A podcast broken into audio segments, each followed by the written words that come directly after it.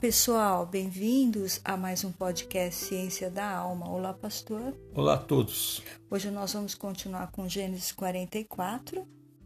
Depois que o pai deles aceita que Benjamim vá ao Egito, eles são recebidos com um belo almoço por José. Então, nós chegamos aqui agora, capítulo 44 de Gênesis, o verso 1 diz: José deu as seguintes ordens ao administrador de sua casa: Encha as bagagens desses homens com todo o mantimento que puderem carregar e coloque a prata de cada um na boca de sua bagagem. Depois coloque a minha taça, a taça de prata, na boca da bagagem do caçula, juntamente com a prata paga pelo trigo. E ele fez tudo conforme as ordens de José. Assim que despontou a manhã, despediram os homens com os seus jumentos. Então é interessante que eles passaram um dia maravilhoso, tiveram um almoço esplêndido, um banquete, comeram bastante, beberam bastante e na manhã seguinte eles vão embora alegres, felizes. Nenhum deles desconfiou de que podia o tal homem fazer alguma coisa com eles novamente. Então eles deveriam ter aberto ali mesmo os sacos antes de saírem, porque já foi da outra vez o que aconteceu. Mas você vê como os irmãos eh, de José não têm entendimento, eles vivem o momento que vem a vida, vai rolando a vida, eles não têm esse discernimento de Deus. Por quê? Porque como eles eram pessoas perversas, estavam com o coração mais voltado para o mal, então o entendimento está longe deles, eles não têm essa percepção. Vê que eles chegam ali, só comem, se divertem, né? Bebem bastante e não se preocupam. Por que, que ele está nos dando esse banquete? Bom, vamos examinar tudo antes de antes da gente sair, vamos olhar tudo, se está tudo certinho na boca do saco, vamos abrir. Não, veja que eles vão embora. É, hoje em dia, quando a gente faz uma viagem, por exemplo, a gente tem uma lista, a gente chama de checklist. Então você naquela lista você vê todas as coisas que eu preciso levar, se eu estou levando tudo, está tudo certo. Documentos, tudo. É uma forma de você ter uma maneira de, de ter um controle de todas as coisas. Aqui eles estão sendo previdentes porque eles já tiveram aquele problema com a, com a prata na outra viagem. E eles nem sequer dão uma olhadinha de, dentro do saco para ver se tinha alguma coisa diferente. Ver que, como eles confiam cegamente na pessoa, eles não têm discernimento. Então, isso daqui é uma chamada para nós, os servos de Deus, não confiar. Se alguém nos pede, olha, leve esse documento para você tirar uma cópia, ou então para você fazer alguma determinada coisa. Leve todos os seus documentos que você precisa. Que aí você não precisa voltar para casa para fazer novamente, perder a viagem. Se eles tivessem feito isso antes, eles teriam poupado, porque aí eles iriam chamar, falar, olha, alguém colocou aqui, alguém está querendo incriminar a gente. E aí o próprio José ia falar, não, eles realmente são honestos e agora estão ficando mais atenciosos. Aí eles estão completamente desatentos ainda. Isso vai dar uma chamada para o resto da vida, vão aprender a vigiar, porque a segunda vez eles caem no mesmo erro. Imagina eles contando isso para o pai. O pai vai falar: Mas vocês são o quê? Sem juízo? Você vê que José ele faz uma armadilha para os irmãos, pois os irmãos não se apercebem. E aí então, nós vamos ver no desenrolar do texto o que acontece. O verso 4 diz: Ainda não tinham se afastado da cidade quando José disse ao administrador de sua casa: Vá atrás daqueles homens e, quando os alcançar, diga-lhes: Por que retribuíram o bem com o mal? Não é esta a taça que o meu senhor usa para beber e para fazer adivinhações? Vocês cometeram grande maldade. Quando ele os alcançou, repetiu-lhes essas palavras. Mas eles lhe responderam: Por que o meu senhor diz isso? Longe dos seus servos fazer tal coisa. O servo de José faz exatamente o que José manda, o manda fazer, e eles agora são acusados de terem roubado a taça de prata de José. E não, não foi nós, nós não pegamos nada disso, longe de nós de fazer tal coisa. Então, eles agora vão de volta, eles vão falar que eles fizeram, né, com, com o dinheiro que eles devolveram o dinheiro, então eles são pessoas honestas. Agora, como nós roubaríamos a prata ou ouro da casa do seu senhor? No verso 9, se algum dos seus servos for encontrado com ela, morrerá. E nós, os demais, seremos escravos do meu Senhor. Então veja que ele fala. Ele está confiando cegamente que não tem nada ali. Se, o, se a própria pessoa já está falando que eles roubaram alguma coisa, ele não devia nem ter falado isso. Ele devia ter ficado quieto. Bom, se algum de, dos seus servos for encontrado com ela, morrerá, e nós, os demais, seremos escravos do meu Senhor. Meu Deus a certeza que ele tem é de que eles são pessoas que não necessitam tirar nada de ninguém. Essa é a certeza.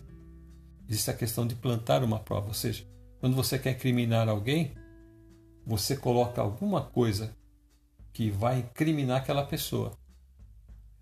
Aí ele está com uma certeza de que nada vai acontecer, mas eles vão ter uma grande surpresa. Então, ao falar isso, né, é, se algum dos seus servos for encontrado com ela, morrerá. Justo quem que vai morrer? É o Benjamim, que é o Benjamim que vai, né? Está com a taça. Mas é aquela questão de, de não pensar, né? De que alguém pode nos fazer maldade. Que pessoas más existem em todo lugar. Então, ele está achando como eles não pegaram nada de ninguém, eles não têm esse hábito, eles estão achando que não tem nada, mas se a, se a própria pessoa está ali, falando que sumiu, eles não acordaram. Puxa vida, nós caímos num laço. Nós caímos num laço, colocaram dentro da, da nosso saco. De novo. De novo. Colocaram além do dinheiro, colocaram. Não, eles não achavam que o dinheiro, eles não sabiam que o dinheiro estava ali mas eles agora estão sendo avisados que sumiu o copo. Então eles podiam falar: olha, agora de novo nós caímos numa armadilha e alguém colocou o copo dentro de, um dos nossos sacos para nos incriminar, para deixar a gente mal. É porque nós fizemos a coisa com nosso irmão. Eles estão sentindo que tem alguma coisa aí da mão de Deus contra eles. Quando você faz alguma coisa errada, vem sobre você o juízo. Quando Adão e Eva pecaram no paraíso, Deus promulgou uma sentença. E o juízo é a morte. E aí, pastor, eles estão, estão exatamente nessa situação, estão debaixo de uma sentença que é Deus agindo por intermédio de José trazendo essas coisas à tona. No verso 10, e disse ele: Concordo. Somente quem for encontrado com ela será meu escravo. Os demais estarão livres. Cada um deles descarregou depressa sua bagagem e abriu-a. O administrador começou então a busca, desde a bagagem do mais velho até a do mais novo, e a taça foi encontrada na bagagem de Benjamim. Então, veja só, né? É aquela coisa de não ter é, discernimento e também não, eles não agiram com prudência, foram cegamente felizes, beberam bastante, é, ficaram muito à vontade na casa do governador e saíram sem vigiar. Então você vê que eles não têm um relacionamento com Deus, não é? Eles não têm uma, uma direção de Deus porque eles fazem as coisas assim, é, sem pensar. E aí vem as consequências. Aí, quando a taça foi encontrada na bagagem de Benjamim, aí veio o desespero na mão deles, porque foi justo na mala, ou seja, no saco daquele a quem o pai ama, que não pode ficar sem ele. E é esse que vai ficar de escravo. Então veja o que acontece no versículo 13, pastor. Diante disso, eles rasgaram as suas vestes. Em seguida, todos puseram a carga de novo em seus jumentos e retornaram à cidade. Então aí eles entraram em desespero. Aí foi uma questão de aflição misturado com terror que caiu dentro deles, terror do que Deus está fazendo eles passarem. Rasgaram as camisas, porque agora é o irmão dele, justo aquele que ele prometeu, né? Como é, sendo o irmão que ia tomar conta de todos eles, prometeu que ia cuidar dele e ele não cuidou. Você vê que ele não cuidou, porque se ele fosse protetor, prudente, ele iria olhar tudo. Se fosse José no lugar deles, José tinha feito tudo isso, revisado tudo, olhado tudo. Né? Então, é, eles têm é, falta de sabedoria, então, falta de discernimento, falta de prudência, falta de interesse em ver. Eles têm uma preguiça de fazer as coisas impressionante. É impressionante. Eles vão lá, faz o que o pai manda, vão buscar comida que o pai manda. Quando acaba a comida, eles voltam lá novamente, mas eles não têm esse cuidado que um servo de Deus tem que ter. E essa atitude deles rasgarem as suas vestes? É porque isso é um sinal de, de humilhação, uma atitude de que, olha, eu estou desesperado, eu não tenho nada, eu estou realmente falando aquilo, a verdade, né? Então ele estava rasgando ali, suplicando para ele né? Que ele não tinha feito aquilo. E que. É um sinal de, de desespero, de tristeza. É, ele está ali completamente, né? Eles estão completamente aflitos, aterrorizados, sabendo que Deus está fazendo eles passarem por isso. Então, ao rasgar a roupa, né?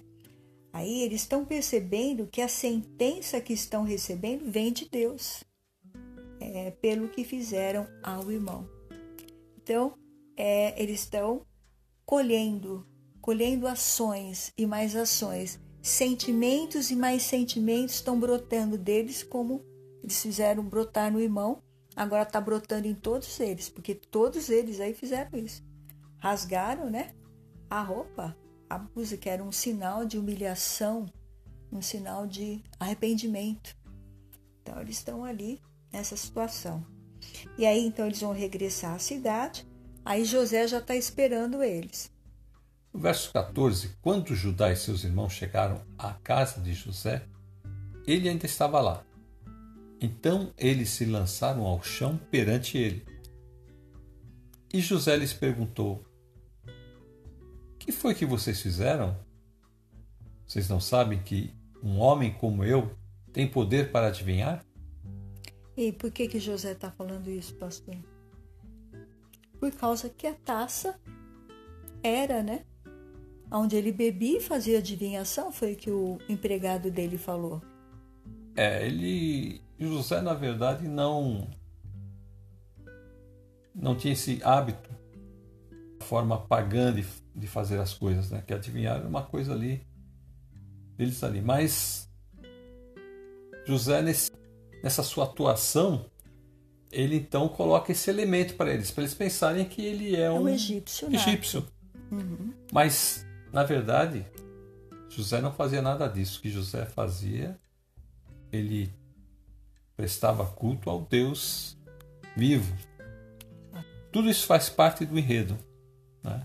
Que os egípcios têm esse hábito, têm hábito de adivinhação e eles também tinham esse hábito de interpretar ou de adivinhação através do copo que eles colocavam a água e o óleo e colocavam uma, uma pedra preciosa ali, uma pedrinha, e chacoalhava aquilo. E quando aquela água parava, formava ali uma imagem. Eles interpretavam aquilo. Eles tinham o hábito de fazer isso. E tem outros também que fazem com a borra do café, que a gente já viu, né? Mas nós, servos de Deus, não usamos essas coisas, e José também não. Mas aí ele fala assim para, como você disse, para mostrar que ele é um egípcio. Respondeu Judá: O que diremos a meu senhor? Que podemos falar? Como podemos provar nossa inocência? Deus trouxe à luz a culpa dos seus servos.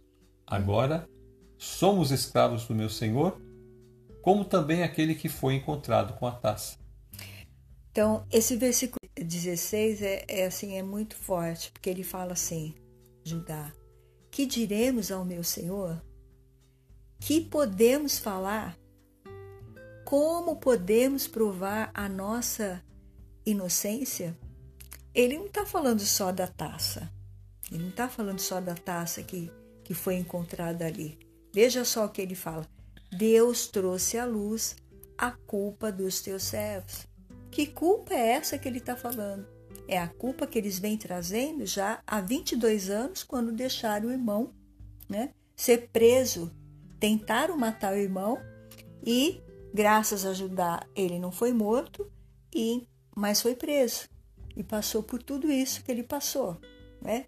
Então ele revela aqui, ó, Deus trouxe à luz a culpa dos teus servos. Agora somos escravos do meu Senhor, como também aquele que foi encontrado com a taça. Então ele está dizendo o seguinte: não vai ser escravo só Benjamim. Nós também vamos ser teus escravos, porque nós não vamos voltar para a casa do nosso pai sem o nosso irmão. Se o nosso irmão ficar aqui como escravo, nós também vamos ficar. É isso que ele está dizendo aí. Aí José rebate. Veja o que José fala para ele, para deixar eles com mais dor ainda. No verso 17, disse, porém, José: Longe de mim fazer tal coisa. Somente aquele que foi encontrado com a taça será meu escravo. Os demais podem voltar em paz para a casa do seu pai. Olha, vocês podem ir embora, vocês todos aí. Só ele que vai ficar aqui comigo. É só o Benjamin, justamente o Benjamin. Esse aqui, porque ele pegou a minha taça e vai ser ele que vai ficar. Vocês podem ir lá para casa do seu pai, leva os mantimentos, tudo. Nós não precisamos de vocês aqui, não. Ah, veja só, com o desespero de Judá. O verso 18: Então Judá dirigiu-se a ele, dizendo: Por favor, meu senhor, permite-me dizer-te uma palavra. Não se acenda a tua ira contra o teu servo, embora sejas igual ao próprio Faraó. É, tá falando aí que reconhece nele o poder, né? autoridade de Faraó nele também. Meu senhor perguntou a esse seu servo se ainda tínhamos pai e algum outro irmão. Nós respondemos: Temos um pai já idoso, cujo filho caçula nasceu-lhe em sua velhice. O irmão deste já morreu, e ele é o único filho da mesma mãe que restou, e seu pai o ama muito. Então ele começa a contar a relação que esse irmão tem com esse pai, que é o irmão que ele quer que fique aí como escravo. Né? Então disseste a teus servos que o trouxessem a ti para que os teus olhos pudessem vê-lo. E nós respondemos ao meu senhor que o jovem não poderia deixar seu pai, pois caso o fizesse, seu pai morreria. Todavia disseste a teus servos que, se o nosso irmão caçula não viesse conosco, nunca mais veríamos a tua face. Quando voltamos a teu servo, a meu pai, contamos-lhe o que o meu senhor tinha dito. Quando nosso pai nos mandou voltar para comprar um pouco mais de comida, nós lhe dissemos: só podemos voltar para lá se o nosso irmão caçula for conosco pois não poderemos ver a face daquele homem a não ser que o nosso irmão caçula esteja conosco. Teu servo, meu pai, nos disse então: Você sabe que minha mulher me deu apenas dois filhos. Um deles se foi, e eu disse: Com certeza foi despedaçado. E até hoje nunca mais o vi. Então aí agora eles revelam a história né, que eles contaram para o pai. Aí no, no versículo 28, um deles se foi, não voltou mais. Então, talvez uma fera o atacou e o despedaçou e ele não voltou mais. Então, aí eles vão saber que essa foi a história que eles contaram para o pai: que José foi morto por um animal, foi atacado por um animal. Então, a história também vem à tona do que eles falaram para o pai quando eles mandaram José embora. Então, José descobre a história que eles contaram para o pai. No verso 29, se agora vocês também levarem este de mim, e algum mal lhe acontecer, a tristeza que me causarão fará com que os meus cabelos brancos desçam à sepultura. Agora, pois, se eu voltar a teu servo, a meu pai, sem levar o jovem conosco, logo que meu pai, que é tão apegado a ele, perceber que o jovem não está conosco, morrerá. Teus servos farão seu velho pai descer seus cabelos brancos à sepultura com tristeza. Eles estão aí pedindo desesperadamente. Por favor, não deixe isso acontecer, porque se meu pai não ver nós irmos com o nosso irmão, meu pai vai descer a copa por tristeza, vai morrer porque ele vai ficar esperando a gente vir, ele quer ver se Benjamin está conosco. Ele conta essa história para ele de todos esses fatos, esse relacionamento desse irmão caçula com o pai e a perda do próprio José. Ele está contando para José o que é o que eles contaram para o pai Como sobre José. José morreu. Olha, José se morreu despedaçado, uma fera. É triste, mas a gente tem que rir, porque olha como que eles são, não é? O Senhor mostrando aqui o que aconteceu, o que eles fizeram. A mentira que eles contaram sendo desmascarada. Eles estão contando, querendo passar uma verdade, que o irmão foi despedaçado, para José que está ali na frente deles. E isso é uma mentira, porque eles contaram a mentira para o pai e estão contando a mentira para ele. Então a mentira sendo revelada. É o que nós falamos no outro episódio. Por isso que a gente ri, porque eles pensam que eles estão falando a verdade, enganando também José. É Mas... que eles é que eles não podem mas voltar atrás. A história que eles falaram ao pai, a evidência que eles mostraram ao pai, que foi a capa ensanguentada. Então, todo essa, esse plano, essa armação que eles fizeram, eles têm que ir com isso até o fim agora. Então, para quem eles têm que contar a história, a história vai ser essa. Só que nós estamos vendo Deus espremendo eles, extraindo deles a situação, cada vez colocando situações mais difíceis e eles estão trazendo essa verdade, vão trazendo até chegar um momento de não poderem mais escondê-la, que é quando José vai se revelar.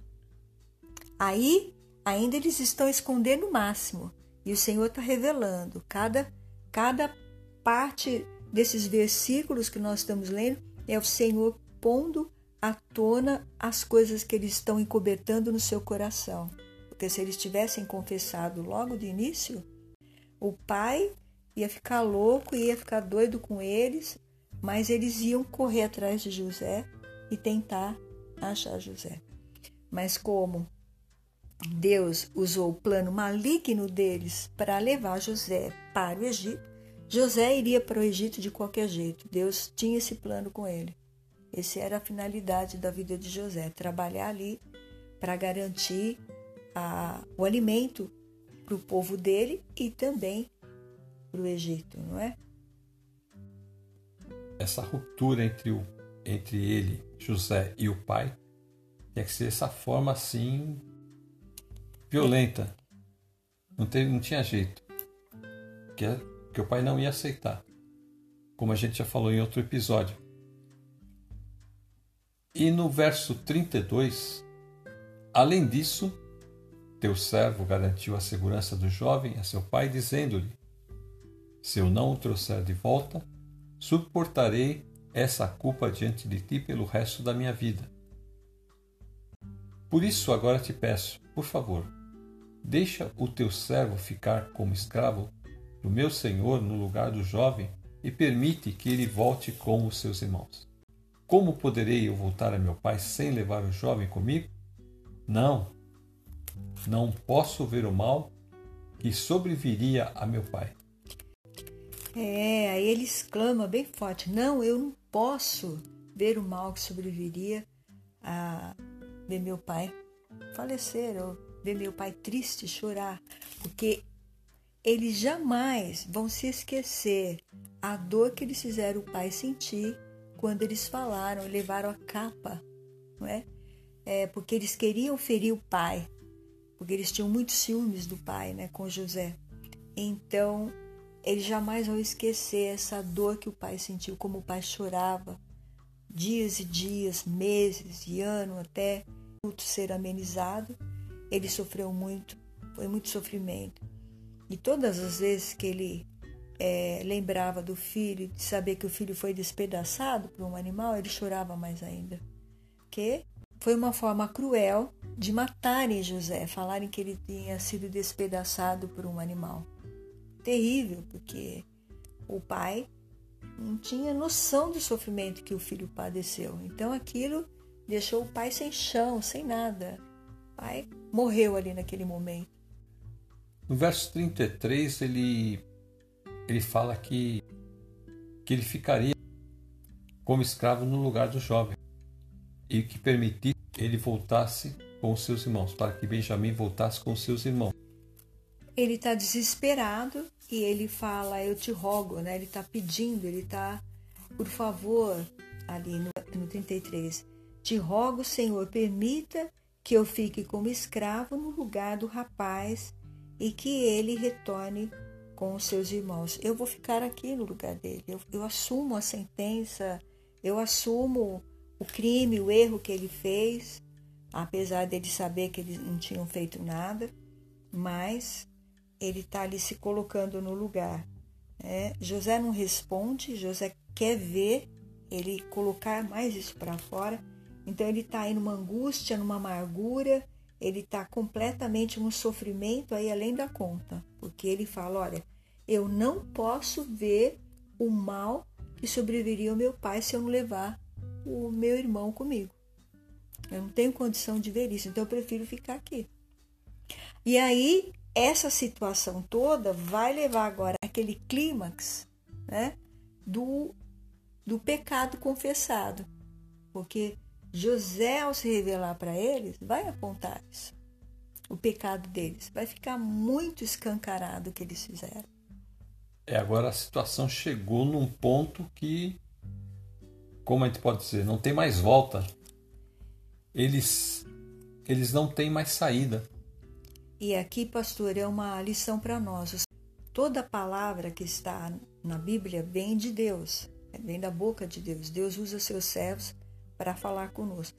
E Deus não encoberta o pecado, nem de Abraão, nem de Jacó, nem de Isaac. Ele não encoberta o pecado de Adão, de Eva, ele não encobertou o pecado de ninguém. Ele sempre está mostrando o que o homem faz de ruim, tanto aqui, como nós estamos lendo aqui, agora em Gênesis, como nós vamos ver depois no livro de Êxodo como o homem é mau desde o seu nascimento. Ele está sempre transgredindo, porque ele tem essa natureza caída.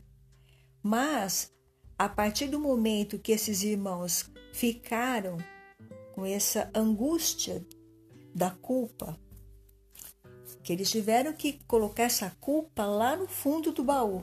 Então, toda hora que eles viam o pai chorando por José, onde está José? Por que, que eu mandei José no campo? Aquele choro que Jacó trazia à tona, vem na, na mente deles o que eles fazem ao irmão.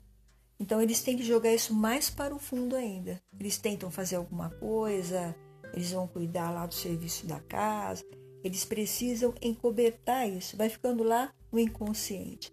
Mas esse inconsciente está sempre vindo, sempre trazendo o pecado deles, não tem como se livrar disso. A única forma deles se livrar disso é a confissão. Eles têm que assumir. E aí, para eles assumirem, eles têm que pagar pelo erro deles. Né? O pai poderia aí descartá-los, não queria mais saber deles, eles iam ficar né, sem a benção do pai. E isso era uma coisa terrível nessa nessa cultura que eles estão aí, um filho ser amaldiçoado pelo pai. Então, por isso que os filhos esperavam a bênção do pai. Antes do pai morrer, eles queriam ser abençoados. Então, quando um pai fala, Deus te abençoe, o filho tem que falar amém, porque é a bênção de Deus vindo através da boca do pai. Então, todo dia nós devemos falar para nossos filhos: Deus te abençoe, meu filho, Deus te abençoe para que ele essa bênção esteja sobre eles e eles, amém, estejam recebendo uma bênção. Isso é um hábito dos antigos, antigos têm esse hábito, né? toda vez abençoar os filhos.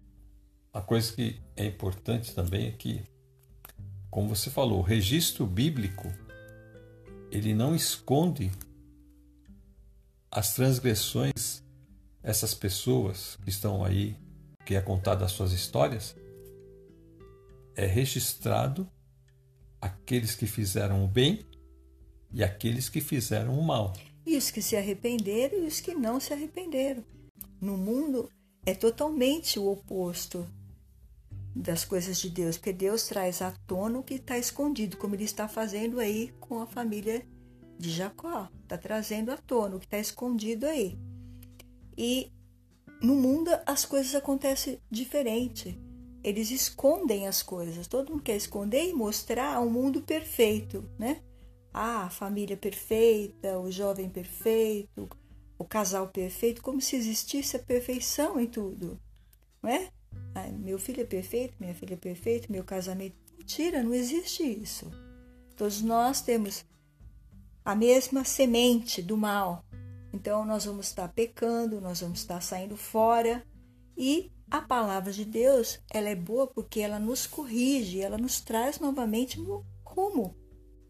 As diversas ideologias ou formas de encarar as questões do homem têm colocado o homem como se o homem pudesse ir progredindo e melhorando. Isso não vai acontecer jamais. O homem por si próprio não tem condição de melhorar-se contrário, o homem está provando a cada dia que ele está se destruindo a cada dia mais. Sem a graça de Deus, sem o poder de Deus, nós não temos condições de sair dessa cilada, dessa, dessa armadilha, que é o pecado. Então Deus tem que dar condições, e essa condição é através de Jesus, de restabelecer a nossa união com Deus para que nós possamos então realmente aí ter uma vida que a gente pode dizer que vai chegar ao nível de perfeição. É o que ele faz aqui. Ele está fazendo exatamente aqui. Ele está mostrando para eles o erro deles. Olha, se vocês continuarem levando esse erro, vocês vão ficar sempre do jeito que vocês estão, porque você vê que eles não progrediram espiritualmente, fisicamente, emocionalmente e nem materialmente, porque eles estão ali ainda debaixo do pai, cada um tem sua família, mas moram ali, mas você vê que eles não têm atitudes. Nós vimos quando nós lemos no, há dois episódios atrás que eles, o pai precisou dar uma bronca porque não tinha comida e falou: O que, que vocês estão fazendo aí? Vão lá para o Egito comprar comida. Eles não tiveram iniciativa de falar: Pai, nós vamos comprar comida porque nós sabemos que lá no Egito tem, vamos abastecer aqui, vamos deixar tudo em ordem aqui. Foi o pai que precisou dar bronca.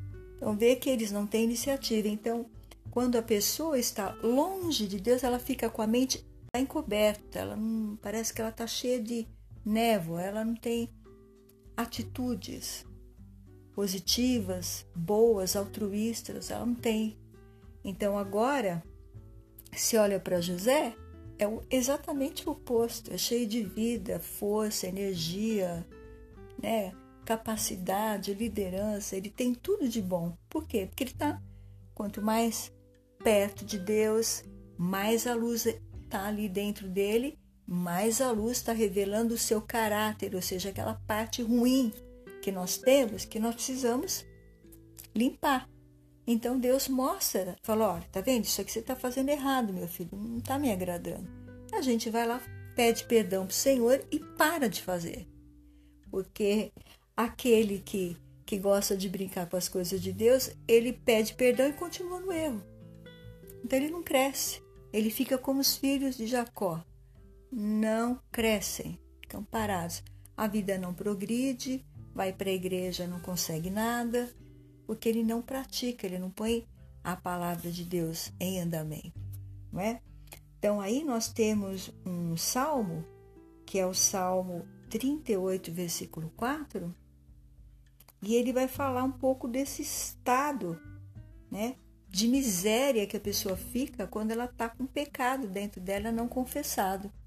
Salmo 38, 4 As minhas culpas me afogam. São como um fardo pesado e insuportável. Então, as minhas culpas me afogam. Né? Estão ali me sufocando. E são como um fardo. É, eu carrego isso para cima e para baixo. não tenho como me livrar dessa carga pesada e insuportável. E como a pessoa não confessa diante de Deus as suas culpas, ela não tem um relacionamento com Deus, ela não está perto da luz, a luz não consegue ter acesso à sua pessoa para se comunicar com ela, porque só através do Espírito Santo Deus entra na nossa vida. E o Espírito Santo é o selo e é a comprovação de que Jesus é o nosso Senhor, ela precisa ter um encontro com Deus. Ela precisa ter um encontro com Deus, aceitar o sacrifício que Deus enviou através de Jesus e receber o perdão dos pecados. E aí então, esse fardo pesado vai ser colocado onde? Lá na cruz. E ela vai receber agora o fardo dela. O fardo dela agora é outra responsabilidade: andar com Deus, ler a sua palavra ter comunhão com Deus, confessar os seus pecados, deixar os seus pecados. Você acredita que uma pessoa ela ela pode silenciar totalmente a sua mente das coisas erradas que ela fez? Se se o ela tiver em comunhão com Deus e os pecados dela foram perdoados, mesmo que ela tenha ainda alguma coisa que venha o Espírito de Deus fala: não, já perdoei. Isso aí já está limpo. Não, mas eu digo, você está falando pelo lado positivo. Estou falando pelo lado negativo. Uma pessoa cheia de culpas, ela querer silenciar sua consciência, ela é possível? Por, sem, sem a ajuda de Deus, não é? Sem a ajuda do Espírito Santo, ela não consegue, porque o próprio Salmo está falando aí, é insuportável. Então aí que você vê que esse fardo pesado e insuportável, a pessoa pode fazer a aparência de que está tudo bem, mas lá dentro dela ela sabe que não está nada bem. E vai pipocar em partes do corpo, como doenças, como outras coisas, como transtornos psíquicos, é, doenças é, nervosas, psicológicas, depressões graves. Porque a pessoa fica com aquilo, remoendo aquilo, remoendo e não se liberta daquilo. Não é? Então, aquele que está colhendo esse tipo de coisa, sentimento e essas sensações insuportáveis, tem que ir para Deus. Vai para Deus. Fala, Senhor, eu está aqui minha vida, eu quero ter uma vida com Deus, eu quero que o Senhor pegue o meu fardo pesado de angústia, de sofrimento, eu fiz isso, isso, isso, é, isso está errado. Eu sei que o Senhor não vai aprovar, mas eu estou confessando que eu fiz isso. Me perdoa, me lava no sangue de Jesus, me perdoa. Senhor, eu recebo Jesus como meu Senhor e Salvador e me perdoa. E faça como ele fez aí, ele estava implorando, eu te rogo, rogo, Senhor, eu te peço, entra no meu coração, na minha alma e me tira dessa sensação ruim. Existe algum pecado que não pode ser perdoado? Aquele que é blasfemar contra o Espírito Santo de não. Deus. Tirando esse, que isso é uma exceção, alguma outra coisa que Deus não pode perdoar? Ah, Deus perdoa. Um coração sincero, Deus perdoa. Só um coração não sincero, Deus não vai perdoar. Mas se tem um coração sincero e Deus está vendo que ele está ali chorando e sofrendo e que quer realmente que a vida dele seja mudada, Deus vai perdoá-lo completamente, limpá-lo e ainda vai ajudar ele a crescer. Aí também tem o Salmo 69, versículo 5. Salmo 69, 5. Tu bem sabes como fui insensato, ó Deus. A minha culpa não te é encoberta. Então, de alguma forma, eles foram muito insensatos, achando que eles podiam levar isso, né? É, essa mentira sem ter nada dentro deles de mal. Eles acharam que naquele momento, se livrando do irmão, eles iam se livrar de todo o problema deles, não é? Mas a gente viu que não. É a insensatez deles, não é? Fez com que a culpa não fosse encoberta, ou seja, a dor está ali ainda. Mesmo o irmão não estando com eles, eles estão sentindo dor. Então, não adianta querer cometer um crime para se livrar, né, de uma de uma situação difícil, porque a dor vai continuar, a dificuldade só vai aumentar. É no momento de, assim, de cólera, sei lá, a pessoa perde totalmente o controle e pode acontecer dela cometer alguma coisa muito grave. Quando eles veem o irmão chegando ali para encontrar com eles, fizeram um tipo de um complô, né? A ideia inicial era matá-lo. E eles, então, no final das contas, venderam como escravo. Essa situação toda mostra que os irmãos de José não tinham um coração quebrantado, aquele lado ruim do homem, que é o lado do pecado que existe em nós, aquilo levou-os a tomar essa atitude. Como nós já havíamos falado no episódio é, que aconteceu com esses irmãos, foi porque ele sentiu inveja da relação do pai com esse filho. E ele já sentiu inveja também, ciúmes, da relação que o pai tinha com a Raquel e não tinha com a mãe deles. Então, tudo isso já vem de relacionamento errado. Então, quando tem um relacionamento que é errado, desde o início, não foi planejado, não foi preparado. A pessoa entra ali naquela relação e já quer fazer aquela relação acontecer do jeito dela, então ela vai ter as consequências através dos filhos. Então, como a gente falou, se é um casamento destruído, né? A, a pessoa largou a esposa com filhos e foi ter um outro relacionamento com uma outra esposa, né? largou esses filhos aqui e teve outros filhos com a nova esposa. Esses filhos vão ficar revoltados, esses daqui, e aqueles de lá também vão ter problema. Porque eles também não vão poder ser felizes porque esses daqui estão revoltados. Esses daqui é irmão deles. É exatamente o que aconteceu aqui nesse relacionamento. Então, o que o sogro de Jacó fez foi introduzir no casamento de Jacó essa desgraça toda, porque ele só queria Raquel, ele não queria ter duas esposas. E agora então ele enfrentou tudo isso. Agora hoje as pessoas já estão escolhendo. Eu caso, não dá certo, já vou casando. Então, se você casar e você acha que não dá certo, não tenha filhos. Pelo menos você vai para o outro relacionamento não levando filho nenhum. O problema é quando você tem filho com um, depois você vai ter filho com outro. E aí que acontece que esses relacionamentos, esses filhos que vão nascendo, é muito complicado essa relação. Essa relação de estar casado e casar-se novamente é uma coisa complicada. É lógico que a gente não pode dizer que não existam exceções, mas na maioria dos casos as pessoas deixam o seu, o seu companheiro por motivos significantes não gostou de alguma coisa, era o que acontecia no tempo de Jesus. Qualquer coisa que a esposa fizesse, eles queriam dar o divórcio já.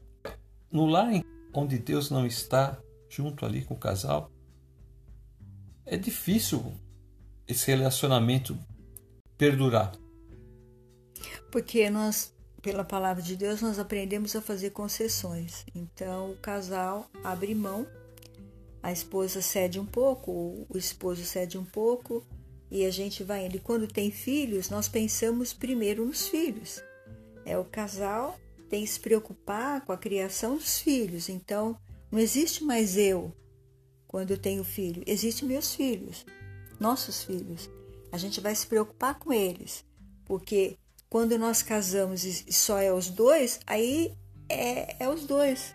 O casalzinho bonitinho é eu, é ele, bonitinho. Mas quando vem filhos, não. São os filhos. Os filhos precisam da dedicação do casal. Por isso também que eu aconselho você que vai casar, você, você casal, né? Jovens que estão para casar, tem um tempo antes de ter filho.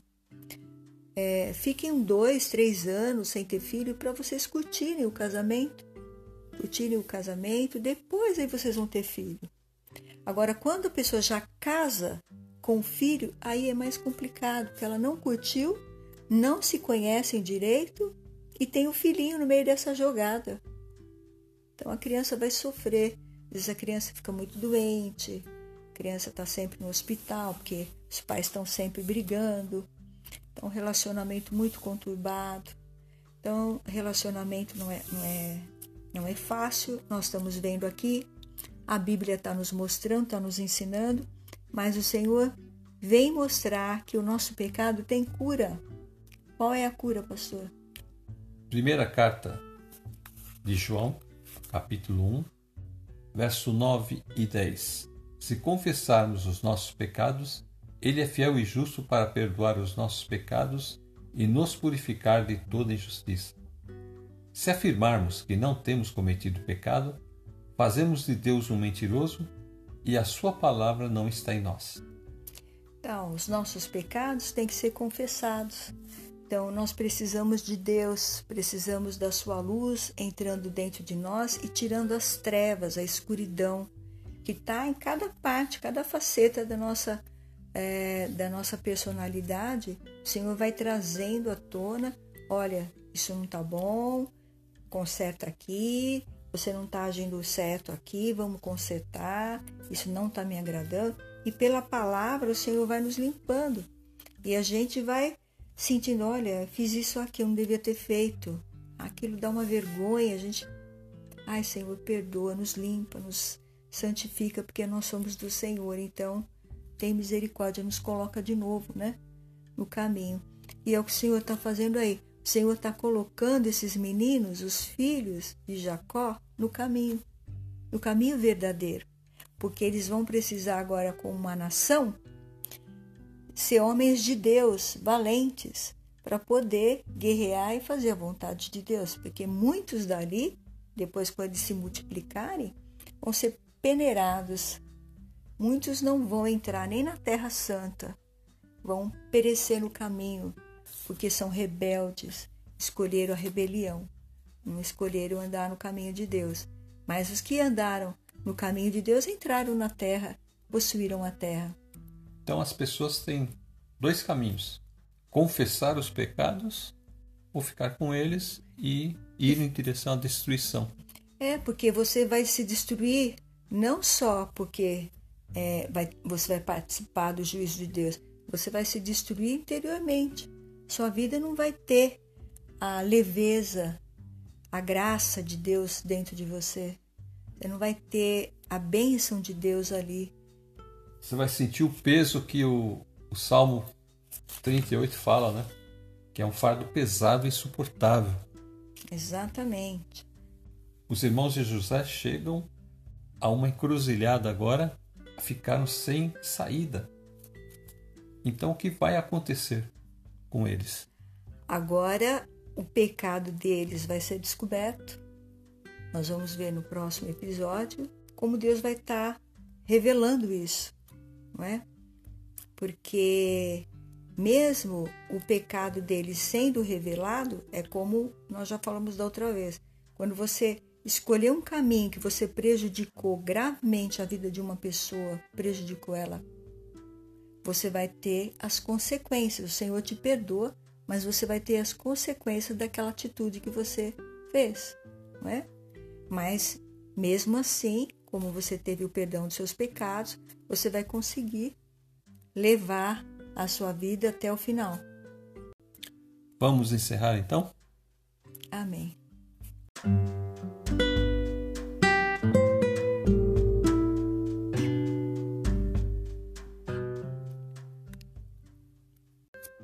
Deus e Pai nosso Senhor Jesus Cristo, nós te agradecemos.